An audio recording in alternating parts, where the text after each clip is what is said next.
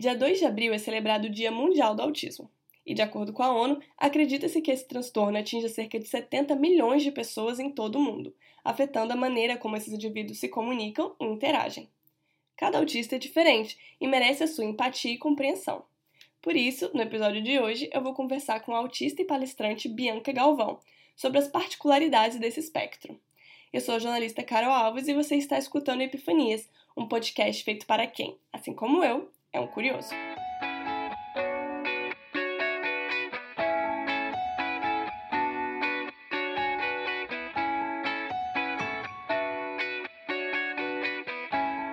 Oi, curiosos! Oi, Bianca! Obrigada por estarem aqui comigo. Tudo bem, Bianca? Obrigada por aceitar o convite. Ai, muito obrigada eu pelo convite. Eu adoro podcast, acho muito chique. É, bom, gente, na última sexta-feira foi o Dia Mundial da Conscientização do Autismo uma data extremamente importante e necessária para a luta de autistas e suas famílias, né, Bianca? Isso, exatamente. Me conta um pouquinho mais, tipo, o que que você, você é autista, né? O que que você sente nesse dia? Depois que começou a, a ter essa mobilização, de acordo com, com o dia 2 de abril, você sentiu uma certa mudança da sociedade ou você ainda acha que tem muita coisa a melhorar? Então, o Dia Mundial da Conscientização do Autismo, ele é bem recente, né? Ele foi, ele começou em 2007, é, justamente com a finalidade de conscientizar mesmo sobre o transtorno. A gente ainda tem muito o que caminhar, o que percorrer nesse, nesse trabalho todo de ativismo, porque se você pesquisar a origem do Dia Mundial do Autismo, aparece lá que autismo é uma doença, né? E a gente sabe que autismo não é uma doença, é apenas um transtorno de neurodesenvolvimento, aonde a pessoa funciona de maneira diferente. E diferente não quer dizer que a pessoa esteja doente. Eu acho que o dia é muito importante, foi muito bom esse ano, foi o primeiro dia da conscientização do autismo que eu participei ativamente.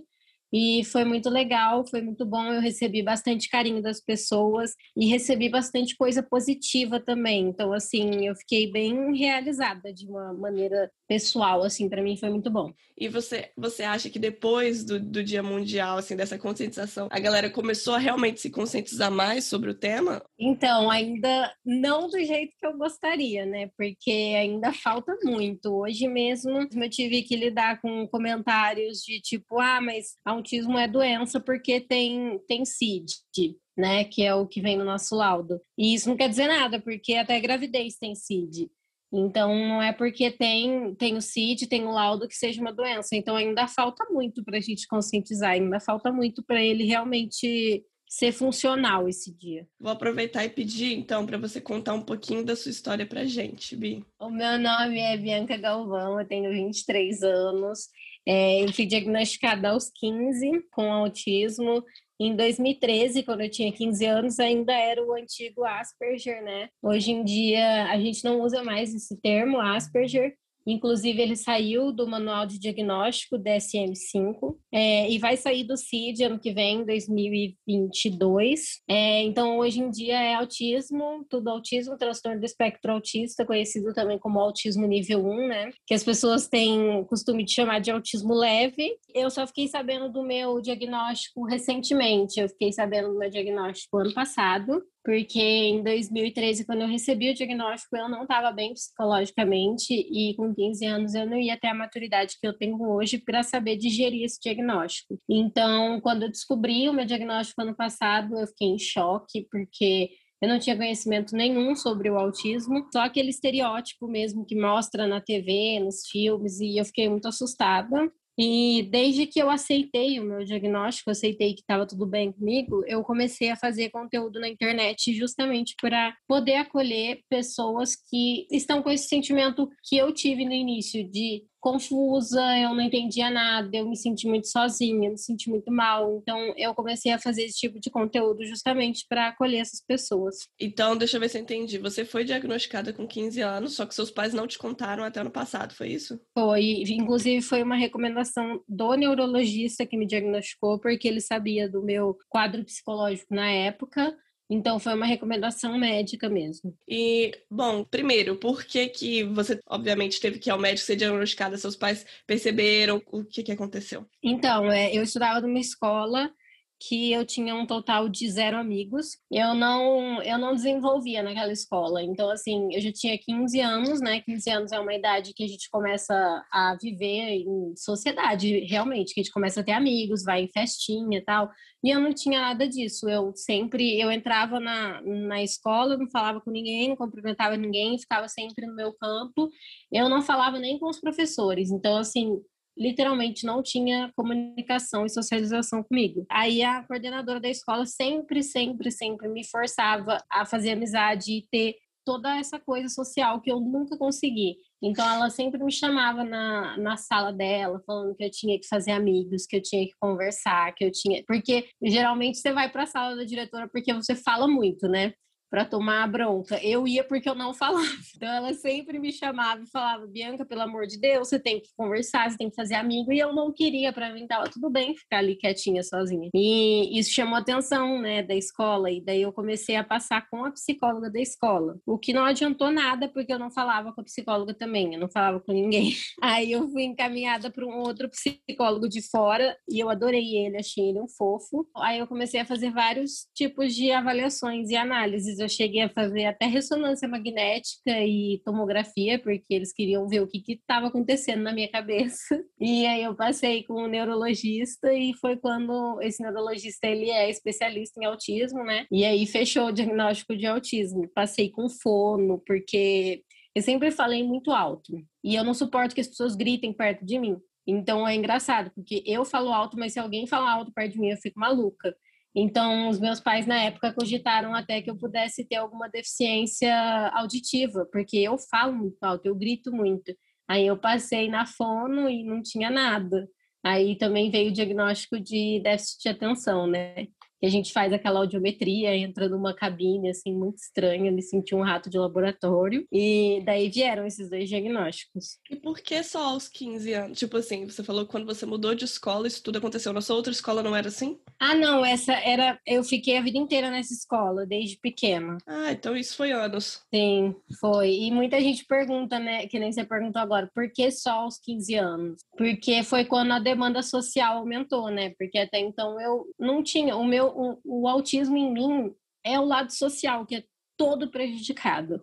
Então, assim, todas aquelas coisas que geralmente as crianças apresentam na infância, que é atraso na fala, tem muita criança que anda na ponta dos pés, né? E aí chama a atenção dos pais. Nossa, por que, que ela tá andando na ponta do pé? Por que, que meu filho tem três anos e ainda não falou? Eu não apresentei nenhum desses sinais precoces. Eu falei no tempo, no marco do desenvolvimento normal, eu andava teoricamente normal. Então, assim, o meu autismo foi ficar mais evidente mesmo só na adolescência. Eu te contei em off, né, que eu tenho um irmão autista. Agora ele tem nove anos, mas o Enzo foi diferente de você. Ele, né, nasceu, ele até chegou a, falar algumas palavrinhas, tipo mamãe, papai, essas coisas mais básicas. Mas antes dos três anos, tipo assim, ele começou a, a falar um pouquinho, depois ele simplesmente parou e aí começou com alguns estereótipos, né, tipo, não olhava mais no olho, gostava de ficar sozinho, para uma criança era muito diferente, né? E e aí meu pai e minha madrasta começaram a, a perceber que tinha alguma coisa, entre aspas, errada, né? E começaram a investigar, investigar, e aí ele fechou, fecharam o diagnóstico dele, ele não tinha nem três anos ainda. E claro, assim, eles passaram, meu pai e minha madrasta passaram por um período de luto, né? Porque é muito complicado porque você cria, quando você tem um filho, né, óbvio, você cria uma expectativa, né, de que a criança vai ser de tal jeito, e aí você recebe um diagnóstico, e no caso do Enzo, até hoje ele não fala, ele é autista não verbal, se eu não me engano, ele é moderado, mas assim, ele é muito inteligente, tipo, antes eu tinha dúvida se ele realmente entendia o que a gente falava, sabe? Eu achava que às vezes ele decorava, por exemplo, que isso é uma porta, o que aquilo é, não sei o que. Mas hoje em dia eu vejo que ele entende, sabe o que a gente fala, ele só se comunica de uma maneira diferente, sabe? É só porque, Sim. como a gente não, não tinha esse costume, a gente ficava ainda na dúvida, né? Mas hoje em dia é muito claro para mim, e ele é muito carinhoso, sabe? Mas eu queria te perguntar, porque, né, a minha família, a gente teve um período de luto, óbvio, e como foi para você? Você teve esse período de luto também? Como foi receber esse diagnóstico? Então, eu tive esse momento de luto, sim. É, quando eu fiquei sabendo, eu lembro que eu sou muito boa com datas. Então, eu lembro que eu fiquei sabendo no dia 21 de abril, vai fazer um, um ano agora. E 21 de abril aqui no Brasil é feriado, né? E eu lembro que eu cheguei em casa de manhã, porque eu estava na casa do meu namorado, eu cheguei em casa e comecei a ver uns vídeos no Facebook, assim, aleatoriamente. E de repente passou um vídeo de uma menina autista lá do Canadá contando como era o autismo em meninas. E eu me identifiquei muito. Só que eu sou muito hipocondríaca, então assim, tudo que eu vejo eu acho que eu tenho. Tudo, tudo, tudo. Aí, na hora que eu assisti o vídeo, eu falei, meu Deus, eu tenho isso. Aí eu saí correndo e fui contar com minha mãe. Falei, mãe, olha, acabei de ver um vídeo sobre autismo em meninas. E achei muito legal, porque eu me identifiquei muito e fiquei super empolgada contando. Era 8 horas da manhã, a minha mãe estava tomando café, daí ela parou de tomar o café e falou assim: Então, lembra quando você passou naquele médico lá e fez aquele tanto de exame? Aí eu fiquei tipo, meu Deus, o que tá acontecendo? Aí eu falei: Lembro. Daí ela falou: Então, você recebeu o diagnóstico de autismo. Daí eu fiquei: Quê? Aí eu fiquei muito mal. Eu lembro que, nossa, eu, eu fiquei com aquele nó na garganta, assim e nem respondi nada, vim pro meu quarto, chorei muito. E a primeira coisa que eu fiz, eu contei para uma amiga minha e contei para meu namorado. Mas, assim, contei e já falei, gente, eu não quero que ninguém saiba disso, é, não quero contar para mais ninguém porque eu tinha muito aquele estereótipo que as pessoas veem mesmo, né, do autista incapaz, do autista que não que não entende, que foi aquilo que você pensava também. Uhum. E eu não julgo porque eu também pensava assim. Então eu fiquei muito mal, muito mal. Eu não queria que as pessoas soubessem porque eu achava que se as pessoas soubessem, elas iam me tratar diferente, me tratar como uma bobinha, né? Aí eu não queria contar para ninguém. Então eu tive muito esse momento de luto, eu sofri bastante, mas sofri justamente por não saber o que era, né? Porque a gente tem muito medo daquilo que é desconhecido. E a gente tem uma característica no autismo que é o hiperfoco, né? Que é quando a gente dedica todo o nosso tempo e atenção para uma coisa só. E eu sempre tive isso. Aí, como o autismo estava sendo uma descoberta nova para mim, eu hiperfoquei naquilo. Nossa, eu passava horas pesquisando sobre, e eu não dormia à noite porque eu ficava procurando sobre, porque eu queria entender o que estava acontecendo comigo. E aí eu vi que estava tudo bem, que não ia morrer disso, é, que estava tudo bem. Daí eu falei, ah, então eu vou usar isso a meu favor, né, para ajudar outras pessoas também. E foi isso, eu transformei o luto numa coisa boa. E eu queria te perguntar, como existe, né? Eu sei que existem os estereótipos, né? Que nem você falou, que autista anda na ponta do pé, ou que autista não fala, ou que eles são super inteligentes, enfim. Qual, quais, quais foram as coisas mais, assim, absurdas que você já ouviu, assim? Do tipo, ah, será que... Ah, você nem parece autista, você nem anda na ponta do pé. Você já ouviu alguma coisa assim? Nossa, direto. O que acontece é que, por exemplo, sou bem comunicativa por internet, então eu consigo ter uma relação boa com a câmera, é, eu consigo gravar podcast, eu consigo fazer live, eu consigo participar de entrevistas. Mas, assim, isso é aqui, porque eu, teoricamente, estou falando sozinha, eu estou dentro do meu quarto conversando sozinha, seja em live, seja em entrevista. Então, para mim, isso é mais fácil. Agora, pessoalmente, ao vivo, eu não sei não sei comunicar, não sei manter conversa, não sei fazer nada. E as pessoas julgam isso, né? Falam, ah, mas ela não pode ser autista, porque, nossa, olha, ela se comunica tão bem, ela fala tão bem. E o contrário também acontece com autistas que não têm a mesma facilidade. Aconteceu recentemente com uma amiga minha, ela tem muita dificuldade em interagir com câmera, mas ela se desafiou a gravar um vídeo justamente em apoio a uma outra autista que estava sofrendo capacitismo. E como ela tem muita dificuldade de se comunicar com a câmera, foi muita gente atacar ela falando: nossa, mas isso não é autista, você está forçando, isso não é real. Então, assim, se a gente se comunica bem, a gente não é autista, a gente está fingindo. E se a gente se comunica mal, a gente está forçando. Uhum. Não dá para entender o que as pessoas querem da gente. É, sim. Na verdade, eu acho que é, é que falta realmente conhecimento, né? Porque as pessoas têm muito uma imagem. Que nem você falou que você tinha, eu também tinha antes do meu irmão ser diagnosticado, né? A gente tem uma imagem de que é autista. Uma imagem totalmente errada, né? E eu acho que essa é a importância do. Principalmente desse dia, né? Do dia 2 de abril, que é começar a falar um pouco mais sobre isso, né? Que autistas existem. E, na verdade, eu tava vendo aqui um dado, de acordo com a OMS, uma em cada 160 crianças tem transtorno do espectro autista. Então, se você parar pra pensar, tem muita gente. E eu acho que tem muita gente que não foi nem diagnosticada, sabe? Sim, total. Principalmente mulher, né? Porque os dados de mulheres subdiagnosticadas são muito altos, porque a sociedade vive dando diagnóstico errado para mulher. Não estou falando que toda mulher é autista, mas é, o que mais acontece em mulheres é que são diagnosticadas com depressão, com ansiedade, com fobia social, e às vezes não é nada disso. E eu sou o exemplo vivo disso, porque eu coleciono vários diagnósticos. Eu já fui diagnosticada com toque, já fui diagnosticada com ansiedade, já fui diagnosticada com síndrome do pânico. Tudo isso porque ninguém achava o porquê que eu tinha todas essas dificuldades sociais. Uhum. Realmente eu tive, eu tive episódios de síndrome do pânico, mas hoje em dia eu não sei, eu acredito que eram crises do autismo mesmo. E muitas pessoas acham assim que que autismo, qual é a causa do autismo, né? Tem gente que acha que eu já vi gente falando na internet, você acredita que vacina causa autismo? Eu falei, meu Deus, cara.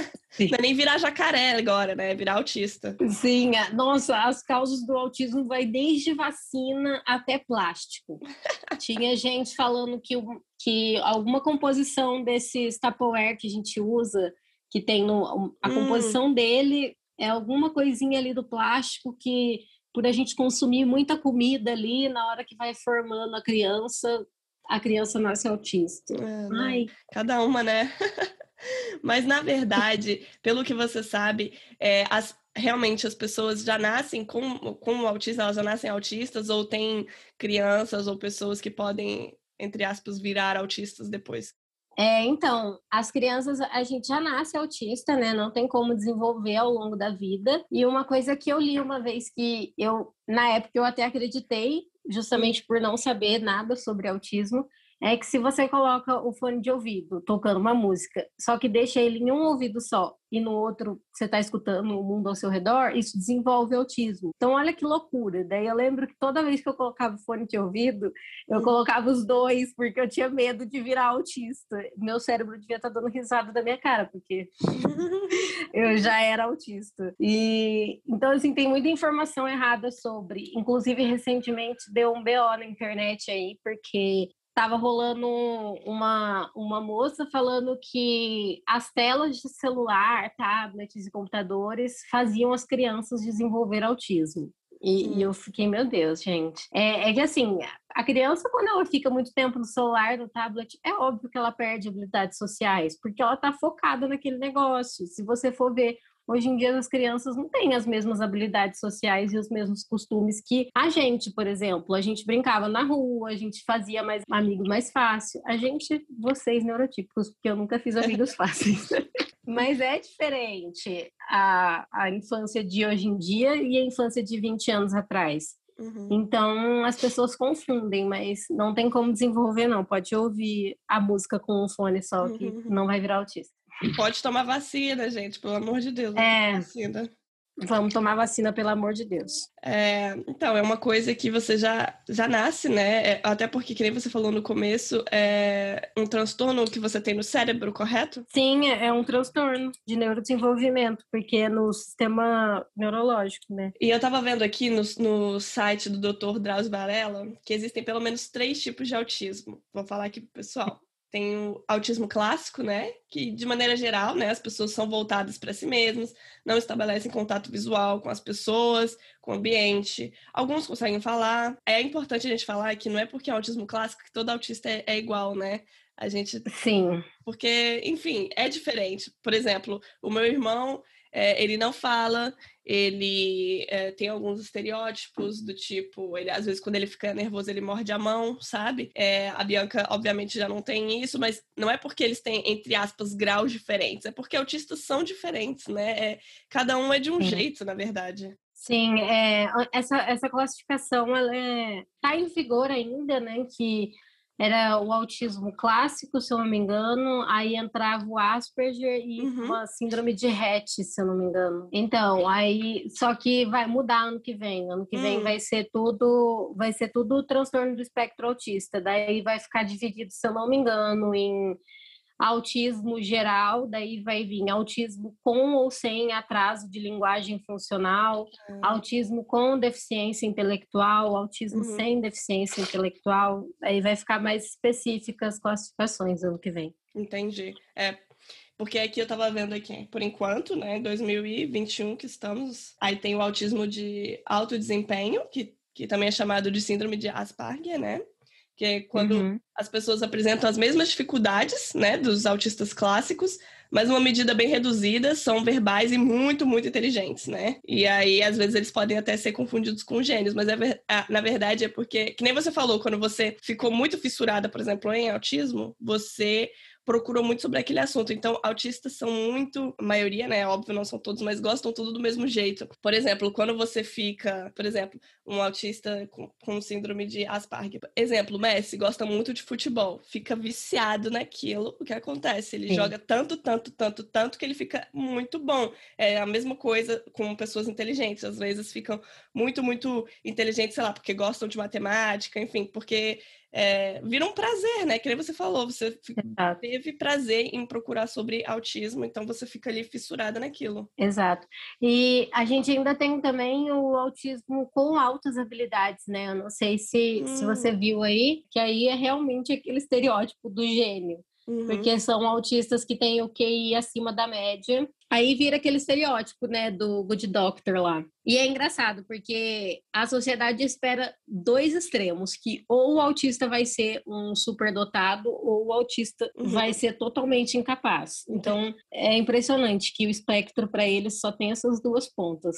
Ou é um ou é outro, senão não é autista. E, por último, eu vi aqui que tem o distúrbio global de desenvolvimento sem outra especificação. Ou seja, são pessoas que são consideradas dentro do espectro autismo, mas os sintomas não são suficientes para incluí-los em nenhuma das categorias específicas do transtorno, que torna o diagnóstico muito mais difícil. Eu acho que é porque, que nem a gente estava falando, cada um é de um jeito, né? Então. A gente tem o. Eu, eu não sei se, se é esse que você acabou de falar, mas tem o fenótipo ampliado do autismo, que, nossa, eu recebo muita mensagem de gente falando Ai, mas eu tenho tantos sintomas, tantos sinais de autismo e eu não consigo fechar o diagnóstico. É uhum. É porque é justamente o autismo ele é, ele é genético. Então, às vezes a pessoa tem vários, tem o gene, tem a predisposição genética, tem vários sinais, mas não o suficiente para preencher aqueles requisitos do DSM. Uhum. Então, não fecha o diagnóstico, mas a pessoa apresenta vários sinais. Entendi. É, e já tem realmente estudos comprovando que autismo é genético, correto? Sim, é genético. E o que, que você percebe no seu dia a dia, Bianca? Tipo assim, as pessoas tentam te encaixar nesses, nesses estereótipos de autista, ou elas nem acreditam. Como você lida com isso, assim? Então, amiga, eu moro no Brasil. então, assim, desde que eu descobri meu diagnóstico em abril do ano passado, eu não saí de casa, né? Porque eu tenho medo de sair e morrer Verdade. infectado. Eu não tive tanto contato assim com, com uhum. o mundo lá fora o contato que eu tenho com as pessoas é pela internet. Mas, por exemplo, quando eu preciso sair, eu saio para ir no mercado com a minha mãe. mercado para mim sempre foi um pesadelo. Uhum. A minha uhum. mãe gosta muito que eu vá no mercado com ela, mas eu entro no mercado, ela já fala: Meu Deus, Bianca, por que, que eu fui trazer você?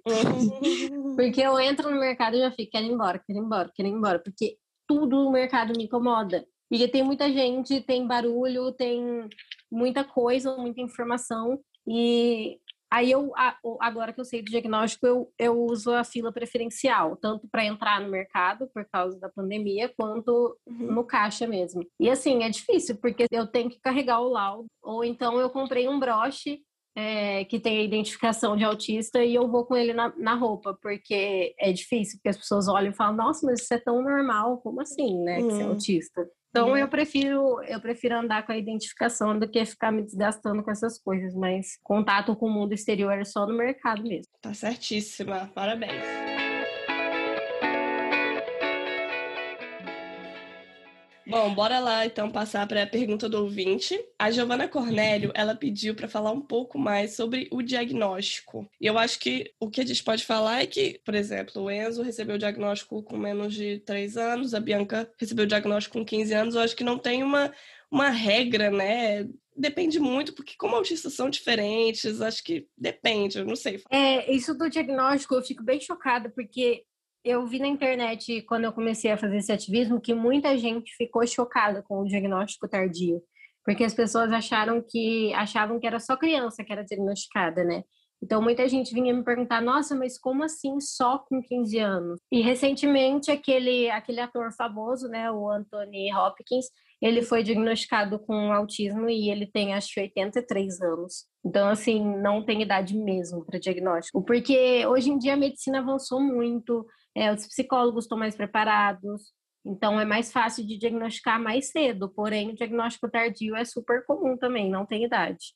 É, e cada um é cada um, né? E, e por mais assim que sempre existiram autistas, né? Mas as pessoas não tinham esse conhecimento. Então achava que, por exemplo, às vezes uma pessoa, entre aspas, antissocial era só, como é que eu posso dizer, antipática. Mas às vezes não, né? Eu digo antigamente, mas não é um, uma coisa de agora, né? Sim. A Anabel Camilo, ela quer saber como lidar com o pico de humor de alguém que tem transtorno de espectro autista. Ah, eu gostaria muito de responder essa pergunta, porém não sei. Eu mesmo tenho muito desses picos e eu não sei lidar com isso, então eu acabo me isolando. Eu não sei me comunicar com as pessoas que estão ao meu redor, então quando eu tenho esses picos de humor, às vezes eu tô super bem e aí, de repente, não quero mais falar com ninguém, não quero conversar. E por eu não saber me expressar, não saber chegar na pessoa e falar: olha, não tô legal agora, não quero conversar, eu acabo me fechando totalmente e acabo ficando extremamente chata, porque não sei me comunicar, minha comunicação é péssima. Então, eu não sei lidar com isso. É, eu vou, posso falar assim, com a minha experiência com meu irmão. Eu não moro com ele, mas já, obviamente, já aconteceu, é, ainda mais agora que eu tô né, na Austrália, mas mesmo quando eu tava no Brasil, eu não morava com ele, mas o, sempre o via, assim, de 15, 15 dias, passava o fim de semana lá com meu pai, então eu tinha um contato próximo com ele. Claro, obviamente, já presenciei é, ele é, desgovernado, podemos dizer assim, né? O que geralmente a gente fazia, bom, autistas geralmente não gostam de, de muito toque, né? Então, quando ele ficava muito desgovernado, quando ele ele estava muito irritado, o que a gente fazia era deixava ele se acalmar sozinho, sabe? Claro, tirava tudo o que ele podia se machucar por perto, óbvio, né? Tem que é, fazer uma limpa ali, deixar ele se acalmar sozinho, mas no local seguro. É, o Enzo também ele não tem, por exemplo, tem autistas que ficam muito bravos e começam a bater a cabeça, esse tipo de coisa, ele não é de fazer isso. Então a gente nunca teve esse tipo de, de situação para lidar. Então ele ficava muito nervoso, começava a morder a mão, a, chorava, ficava desgovernado. Então o que a gente fazia, pelo menos quando eu estava lá, a gente deixava ele se acalmar sozinho. Aí quando ele começava a se acalmar, começava a tocar nele, sabe? E aí sim demonstrar o apoio. Mas é, eu acho que fica um pouco difícil, porque como cada um é cada um, né? É, eu acho que, na verdade, você tem que entender como aquele autista é e tentar entender qual seria a melhor prática né, para ajudá-lo. Mas uma coisa que com certeza você deve fazer é tirar tudo que, que ele pode se machucar de perto, né? Porque ali ele está tão desgovernado que ele nem está vendo o que está acontecendo, né? Sim, isso que você falou foi muito importante. Inclusive, eu lembrei que, hum. que eu vou fazer uma palestra justamente agora, no final de abril, justamente sobre isso, sobre essas crises do autismo, que são chamadas de meltdown, né? Que é uma crise explosiva, onde o autista ele pode vir a se agredir, pode se machucar, e a primeira coisa que eu fiz uma pesquisa com vários autistas e a primeira coisa que eles falaram foi justamente isso que você falou. Não encosta no autista, não é para encostar, porque assim, tem autista que, que tem hipossensibilidade, então ele não, não se incomoda com o toque, mas tem autista que tem hipersensibilidade. Então, se ele está explosivo numa crise sem encostar nele, você pode piorar tudo, você pode estragar tudo. Então, foi muito importante você ter falado isso. Não encosta no autista e tira tudo que pode machucar, porque tem muitos episódios de autoagressão. Então, às vezes, ele pega alguma coisa ali, pode se machucar, pode machucar alguém ao redor também. Porém, é muito mais comum a autoagressão. Então, foi muito importante ter falado isso, esqueci. Também, né, tem que tentar entender por que, que ele ficou desgovernado. Por exemplo, o Enzo, ele não gosta de som alto. Então, às vezes, quando é, eu lembro muito a apresentação de escolinha dele, já fui, ele ficava com a mãozinha no ouvido. Às vezes, a minha madrasta tinha que comprar um fone, um fone de ouvido, assim, de proteção, sabe?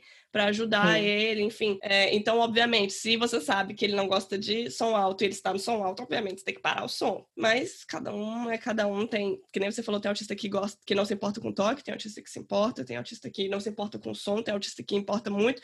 Tem até alguns casos de, de luz, eu não sei, que não gosta muito de, de luz forte, né? Então, tem. então, realmente, eu acho que tem que entender o que está acontecendo, tentar diminuir o que está irritando ele, né? E deixar ele se acalmar com segurança. Sim. E antes de terminar, eu queria indicar um curta-metragem da Disney que aborda de maneira muito bonita esse assunto. Não é especificamente autismo, mas enfim, é uma historinha muito fofa que vocês podem sim identificar como isso. O nome é Flutuar. E está disponível no Disney Plus. Não sei se você já viu, Bianca, é muito fofo. Eu vi, é muito fofo. Lindo, né? É que você falou desse flutuar, eu lembrei de um do Disney Plus também que chama Fitas, que hum. ele é sobre autismo mesmo. A personagem é uma autista não verbal e eu achei muito bonitinho, porque a menina que, que dubla ela, que faz né, os sons dela, porque como ela não fala, ela emite uhum. alguns sons, a menina é uma autista nível 3 de suporte não verbal. Então, eu achei muito legal, porque eles fizeram essa abordagem do autismo nível 3 de uma maneira muito delicada e colocaram um autista lá para dublar. Eu achei isso muito legal. Que legal, eu não sabia desse, eu só tinha visto Flutuar. Esse Flutuar é uma gracinha também. E também tem a série Atípico da Netflix, né? Na verdade, eu nunca tinha ouvido falar dessa série. Eu tava conversando com uns amigos meus e eles me contaram dessa série. Eu conheço o The, The Good Doctor, né? Mas também não, não cheguei a assistir. Inclusive, fica a indicação aí também, né? Mas é porque eu acho que talvez o The Good Doctor ele passar uma impressão um pouco errada para as pessoas, que as pessoas talvez vão achar que todo autista é daquele jeito. Mas enfim, fica a indicação também, né? The Good Doctor. E também esse atípico que eu não assisti. Então fica a indicação para mim também, com certeza eu vou assistir. Você já, você já viu, Bianca, esse, esse da Netflix? Sim, eu devorei atípico, porque foi logo quando eu descobri o meu diagnóstico e me indicaram hum. a série. E eu devorei a série. É muito boa, é muito bonitinha a série. O ator principal não é autista, né? Mas a gente tem autistas no elenco. E eu gostei da série, eu particularmente gostei. Achei que foi abordado. É bem estereotipado também, né? Hum. Mas abordou de uma maneira muito delicada. Eles não cometeram assim nenhum, nenhum erro gritante. Achei bem, bem legal. Legal. E, que, e como você falou, te ajudou também, né, a entender um pouco e talvez se autoaceitar? Total. Uhum. E, e, você tem alguma indicação, Bianca, de livro, filme, série, qualquer coisa que a galera possa pesquisar, assistir, enfim? De série, tem outra na Netflix que chama Amor no Espectro. É, é uma série documental, um documentário, e mostra autistas reais, então não são atores, são pessoas reais. É legal porque você vê o autista ali real, não é ninguém interpretando. É, e de livro, a gente tem o livro da Temple Grandin, que a Temple Grandin é uma, já é uma senhora, acho que ela tem 80 anos anos, 70 e poucos, e ela é autista, ela foi diagnosticada com quatro anos, e ela é uma mulher incrível, Inclusive, eu já entrevistei ela, ela é incrível, perfeita. Ela hum. tem PhD, ela. Perfeita, gente, ela é inteligentíssima. Tem o livro, né, dela, que é o Cérebro Autista. Só que, assim, a, a leitura do livro é bem pesada, porque tem vários termos técnicos, e mas é muito legal, porque ela, ela mostra por dentro do espectro, como é. Parece que você está entrando dentro do cérebro dela. E hum. tem o filme dela também, que chama Temple Grandin só que o filme é, é, bem difícil de achar, porque ele é da, da HBO. Mas é muito legal o filme também. Mostra, tipo, a trajetória dela desde quando ela foi diagnosticada. Que como ela já é uma senhora, na época que ela foi diagnosticada, autismo nem estava em pauta ainda. Então ela recebeu o diagnóstico de esquizofrenia infantil porque as pessoas não falavam de autismo ainda. E é bem legal, porque mostra desde quando ela recebeu esse diagnóstico de, entre aspas, esquizofrenia infantil, até hoje em dia, que ela é palestrante, ela é PhD, muito legal. Massa, legal demais. E galera, chegamos ao fim. Queria agradecer a Bianca pelo papo, muito obrigada mesmo. E também queria te perguntar onde é que o pessoal pode te encontrar na internet, onde é que eles, eles podem acompanhar seu trabalho. Ah, atualmente eu estou no Instagram, arroba ativismo autista, e tô também no Twitter, arroba Bianquismos. Gente, recomendo muito seguir, por mais que né, uh, quem esteja escutando não é autista ou não tenha contato com autista, mas para justamente se é, inteirar sobre o assunto, não cometer nenhuma gafe, realmente entender o que está acontecendo, né? Enfim, temos que, que nos educar, né, sobre esse assunto. E eu também estou no Instagram, galera, arroba podcast Epifanias. Podem entrar em contato comigo também pelo e-mail podcastepifanias.gmail.com. E todas essas informações, os filmes, os livros, o Instagram da Bianca, o Twitter, tudo eu vou deixar aqui na descrição do episódio para vocês. E bom, se você gostou do episódio, espero que sim. Espero que você compartilhe nas redes sociais. Marca a gente, marca a Bianca, me marca pra gente ver que você escutou, que você gostou. E desse jeito você ajuda na divulgação também do podcast. E também não se, esque não se esquece de se inscrever no, no canal do podcast, né? Independente da plataforma que você estiver escutando. De qualquer maneira, é só clicar lá no, no botãozinho para acompanhar a gente. E galera, é isso. Muito obrigada, obrigada, Bianca. Um beijo. Muito obrigada pelo convite. Beijo.